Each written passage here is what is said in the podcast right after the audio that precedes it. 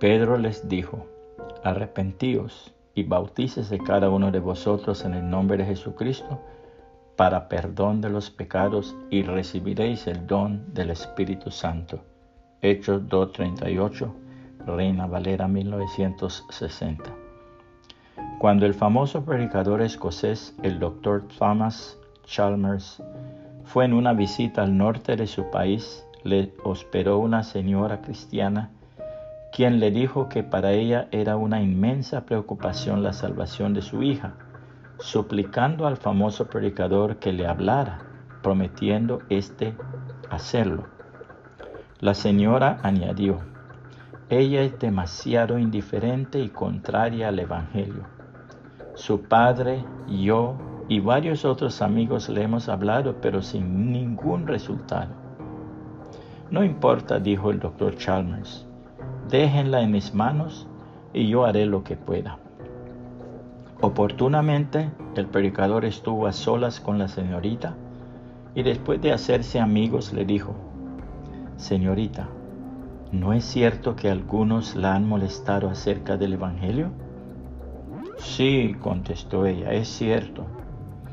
El doctor Chalmers continuó, ¿quiere usted que les ruegue que no, le, no la molesten acerca del Evangelio por unos seis meses?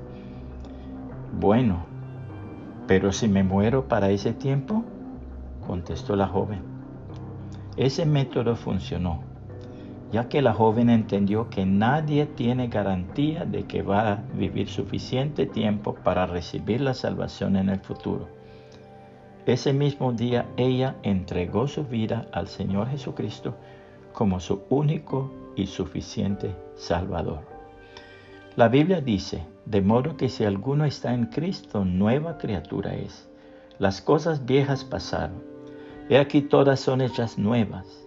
Y todo esto proviene de Dios, quien nos reconcilió consigo mismo por Cristo y nos dio el ministerio de la reconciliación. Que Dios estaba en Cristo reconciliando consigo al mundo no tomándoles en cuenta a los hombres sus pecados, y nos encargó a nosotros la palabra de la reconciliación. Así que somos embajadores en nombre de Cristo, como si Cristo rogase por medio de nosotros, os rogamos en nombre de Cristo, reconciliaos con Dios. Al que no conoció pecado, por nosotros lo hizo pecado, para que nosotros fuésemos hechos justicia de Dios en él. Así pues nosotros, como colaboradores suyos, os exhortamos también a que no recibáis en vano la gracia de Dios, porque dice, en tiempo aceptable te he oído, y en día de salvación te he socorrido. He aquí ahora el tiempo aceptable, he aquí ahora el día de salvación. Según la los Corintios 5, 17 al 6, 1 y 2. Reina Valera 1960. Puede compartir este mensaje y que el Señor Jesucristo le bendiga y le guarde.